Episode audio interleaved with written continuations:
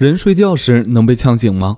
如果一个人说我被烟呛醒后，发现家中起火，于是我就赶快逃，那么他极有可能是在说谎。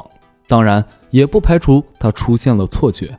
研究发现，人在睡觉时，嗅觉也会睡觉，失去反应。因此，即使浓烟滚滚，也未必就能被浓烟呛醒。相反，这些浓烟往往只会让人越睡越沉，最后死去。所以说。我是被烟呛醒的，这种说法是不正确的。一般情况下，人在睡眠时听觉最敏锐，其次是触觉，再次是视觉，而嗅觉是最差的。